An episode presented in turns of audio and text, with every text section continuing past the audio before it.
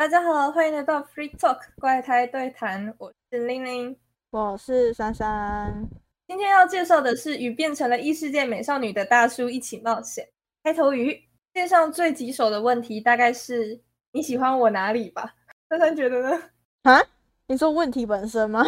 你不觉得我这句话很有道理吗？就是世界上最棘手的问题大概是你喜欢我哪里吧？还好吧？哎，是这样吗？那如果你男朋友问你说你喜欢我哪里，你要怎么回答他？等一下，代名词太多了，你指什么？救命！就是你们两个在聊天嘛，然后你男朋友就问你说你为什么喜欢我，或者是你喜欢我哪里这样。我通常都会回答说我不喜欢你啊。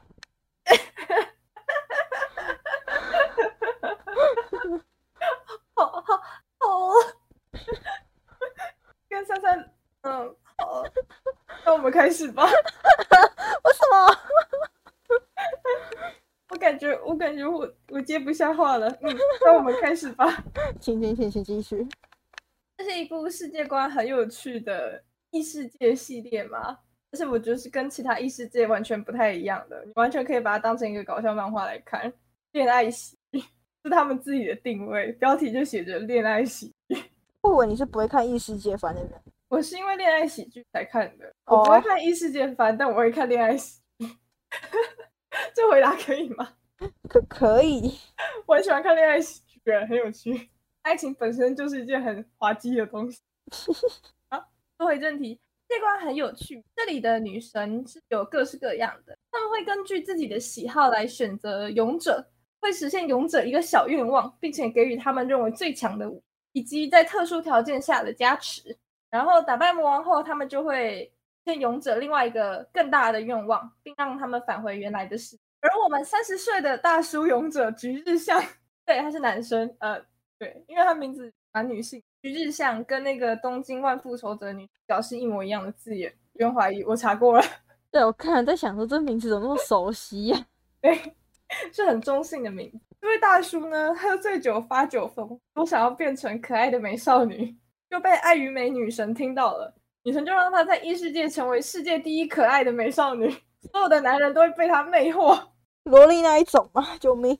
对，哎，也没有萝莉那么幼小，就算是少女吧，对，这样子的感觉。而居潜意识的认为最强的武器是他的青梅竹马，另外一位男性神宫四师，这是男的还是女的？呃，男的，两位都是男的。嗯 嗯，对。所以神宫四也穿越了，对彼此本就抱有多到微妙好感的两人，在一系列的事件中疯狂开关柜门的恋爱喜剧。开关柜门是怎样？开关柜门就是是要出轨啊，不要出轨啊，要出轨啊，不要出轨啊，这种反复横跳的状况。他们做的一切跟讲的话，都觉得他们两个好像在一起了，但他们没有，大概是这样子的戏。而且不要忘了，我们局的被动是。所有的男人都会被他魅惑，连他的青梅竹马也不例外哦。魅惑自己的青梅竹马什么感觉？对，所以他也觉得很奇怪，然后他青梅竹马也觉得很奇怪，所以他们两个就在致力要让自己跟致力要让他恢复成原状，以这个为大希望去打败魔王。对，所以他们的大愿望就是要让去恢复原状。介绍一下角色，其实我觉得角色介绍不会太多。主要是他们的大方面的个性，以及我希望让大家去看原剧，因为真的是在他们互动中，你会觉得他们真的很有趣。就是像是一个各方面普通但人品超好的人，同理心高但不会让人觉得太过圣母，这一点让我觉得很厉害。就是你会感觉到他是一个好人，但是是在他力所能及，而且他且尽量去做的那种情况下当好人，所以我就觉得是一件嗯。情商很高的人嘛，我自己指的是就是平常做人的情商，恋爱上的情商大概没有吧，要不然这一部怎么会是恋爱喜剧呢？他把情商都讲在一般的。对，相反的神宫四司就是那种各方面都第一，但是因为原生家庭的关系，所以个性高冷到有点不近人情的地步，但却对局有莫名的保护欲和独占欲。可以换性别吗？你是说把谁跟谁调换？把菊换成女的，谢谢。她现在就是女的啦。哦，她在异世界是世界第一可爱的美少女。哦，活上是菊依赖神宫寺，但精神上反而是神宫寺比较依赖菊，这一点让我觉得很好磕。是我觉得很有趣的是，在菊的潜意识中，认为最强的武器就是神宫寺司。你看他对他的评价多高，去异世界还要把人家带回来。对，而且它里面有很多就是那种神宫寺吐槽说你为什么不会啊，然后举回答他说可是你会呀。呃，还有一些就是类似那种，就是外面太危险了，你不要离开我身边，你你要把我看紧啊，不然我会死掉哎。这样子超可爱的对话。另外一点就是剧情除了很可爱之外，另外一个我觉得很有趣的是，我很喜欢作者在把剧情除了很有趣之外，另外一个我很喜欢的点，作者的各种巧思。先说达成特定条件可以获得加持的部分，男主他们的女神是爱与美的女神，所以他的条件就是穿越少、喝酒和欢爱。欢爱，欢爱是我想的那个欢爱吗？我觉得应该是你想的那个欢爱，不过我给你稍微说一下。大概就是你能够理解是什么样的状况，所以那一位女神的祠堂就是有点类似祭拜她的地方，是几乎可以说是酒池肉林了。嗯，大家都在喝酒，然后穿很少，男男女女这样。嗯，丝丝毫不意外的。所以当男主遇到强敌的时候啊，必杀技就是脱衣服。我就知道，就好像脱衣服以及喝酒。哎，有喝酒太意外了。对，就是。其实这一点你可以想象一下，在各个神话里面，管爱与美的女神基本上都穿超少，而且她们很会喝酒，就她们很喜欢酒这种制品嘛，或者是祭。我跟神话女神不熟哎，可以想一下，维纳斯、阿芙罗黛蒂，那个站在贝壳中间，然后没有穿衣服，用头发遮点的那一个。好，我知道了。好，有画面了吼。有，懂了吼。懂了，是不是都是那种 type 的？所以。当他遇到强敌的时候，就开始脱衣服换装。另外一个举例，太阳女神。太阳女神的家世也很有趣，她的勇者是闪光，这是一个很有趣的角色。等下会稍微提到一下。他的条件是必须要成为最耀眼的那个，于是他就唱歌外加华丽的肢体动作，又是王子类型。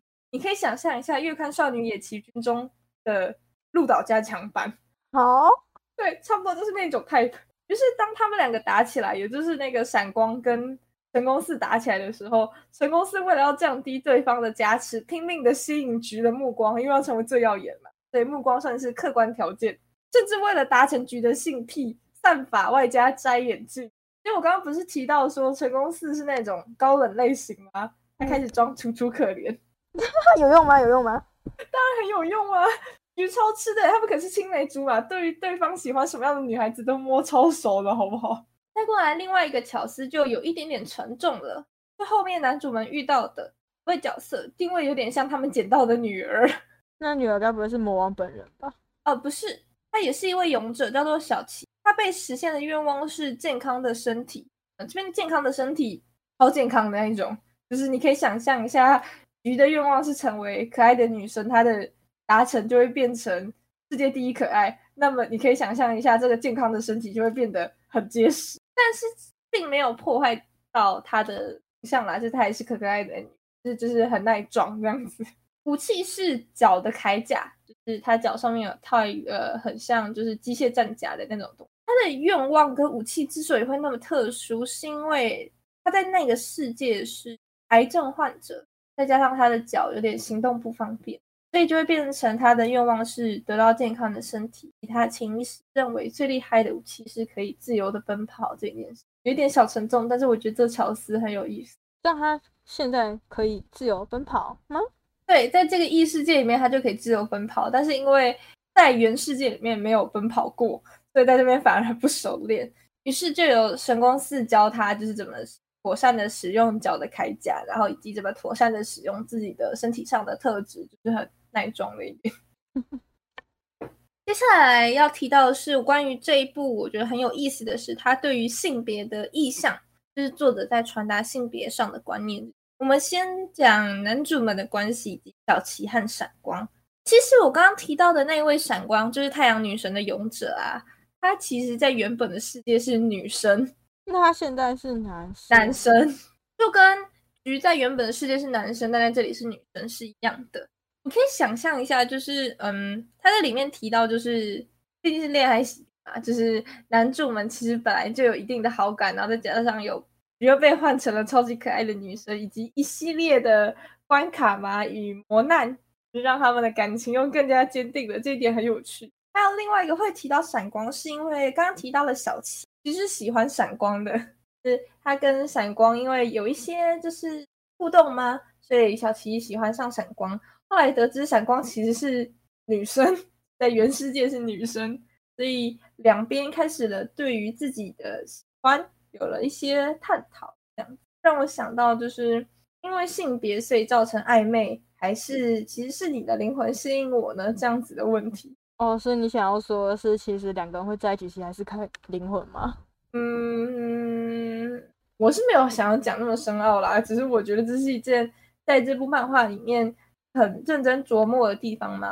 也是算是主线剧情吧，所以我还蛮好奇作者给的结局会是什么。简单来讲呢，就用俗套一点的话，以及吸引大家去看的话，就是一对百合一对鸡，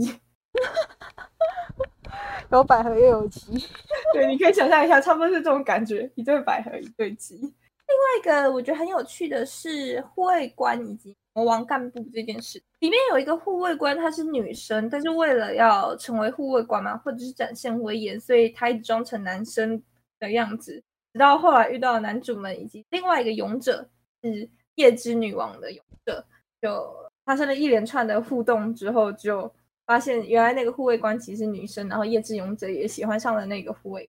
之所以会提到这个护卫官，是因为其实她是女生，然后所以一开始。虽然她对于女主有好感，但是并不是到魅惑的地步。但因为女生对女生没有说不可以有好感，所以女主一开始蛮意外。哎哎，大家再见。所以女主一开始没有发现说，就是护卫官其实是女生这件事情。而讲到这个，就会想到另外一件事情，就是因为女主的能力是对于男性的魅惑嘛，所以其实你会发现这一部里面大部分的魔王干部都是女生。哎，对，如果是女生的话，这样就不没办法魅惑你。对，对对对，这一点我觉得很有趣。这样怎么处理？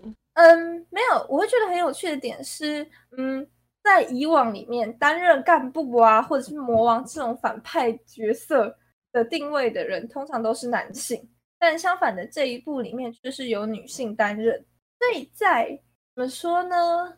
战略上嘛，你会发现就是跟以往的异世界番有蛮大的不同。我觉得这有可能也是因为性别不一样所带来的思考，也是里面的魔王的干部还会事先透过一些小战役观察男主们，发现哎，男主们分开之后，那个神宫寺的武力会下降，所以他们后来的战略就是尽量把局跟神宫寺分开，这样觉得你不觉得蛮智慧的吗？我并没有说男生就没有就不能有这样子的智慧。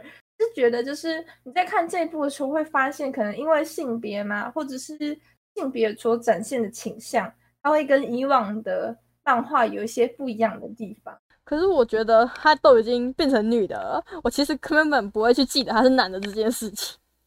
对，我觉得这一点也是一件很有趣的点，就是，嗯，对啊，就是有时候我也会忘记说，其实菊是男生这件事。那我就在想说，那神宫寺会不会？也有忘记他其实是男生这件事情的时候呢。我觉得这一步就一直在很挑战人类对于就是爱啊，到底是喜欢你的外表啊，个性真的有那么重要吗的一种各种上的挑战吧。最后一个我要来重点讲讲的是关于闪光这个角色。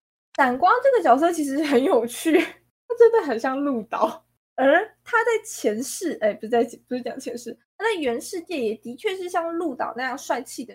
然后这样子的他喜欢上了另外一位女生，闪光就向那位女生告白了。可是那位女生就说：“啊，不好意思，因为你是女生这类的。”但其实就是在原世界的闪光其实是一个就是蛮帅气的女生。你可以想象一下，就像我说的，就是督导类型这样子的，他就产生了一个愿望，说：“那如果我是男生的话，事情会不会有不一样的转机？”结果就出车祸了。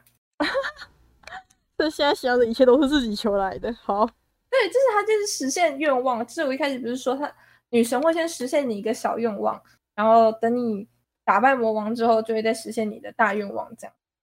而闪光的大愿望就是他希望可以用现在这一副模样，就是帅气的男生的模样，回到那个原本的世界。而小琪的愿望也是希望可以用现在这样健康的身体回去找他妈妈，这样。只有一个想回去原本的样子，好讽刺哦。对，这是一件很讽刺点。还有另外一件我觉得蛮危险的点是，虽然说我觉得剧情面没有明说，所以可能不是这样。里面有提到说，会不会其实只有一个勇者可以打败魔王？意思就是说，只有一个勇者可以回去这样。子好像有可能到这个流线。嗯嗯。可是就会发现一件事情是，目前看下来，勇者呃，夜之勇者已经排除了嘛，就是夜之勇者还蛮享受在这个世界的，所以他并没有特别要去打倒魔王。但是小琪跟闪光都是在原本的世界已经死掉的部分。那如果他们在这里也死，就回不去了。嗯，而且还有另外一点是，虽然我觉得在这边死掉蛮不容易的啊。还有另外一点就是，毕竟他们已经死掉了嘛，所以我觉得他们回去的愿望，就执念应该会比男主他们再强烈一点。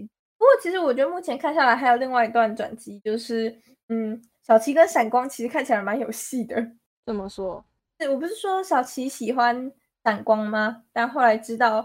闪光的性原性别是女生，有点打击。但小琪是个，我就觉得她是一个蛮单纯善良的姑娘。所以她稍微思考了一下之后，就发现或许性别真的不是那么在意的事情。我还是想跟就是闪光先生一起生活。所以是不是也是有可能，就是最后打倒魔王之后，这两个留在这里？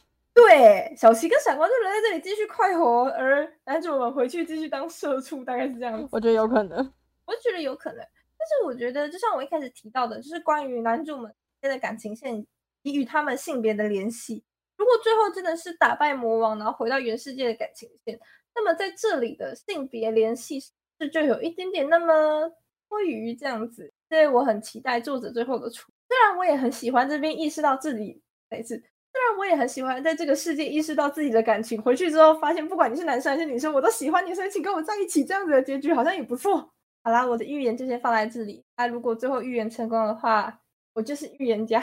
你不是？哎，这样的话我很容易抽到狼人这一类的反派角色。今天的 free talk 就差不多到这里啦。结尾语是关于开头的提问。有时候我会想，回答灵魂会不会太肤浅了？的确，在一起要考虑的事情很多。但果然，现在我只想说，我喜欢你。今天的 free talk 就到这里啦，喜欢的话帮我点个赞或留个言。这部真的是很有趣的恋爱喜剧，推荐大家可以去看一看，画风什么的都还蛮赏心悦目的，很推荐大家哟。拜拜。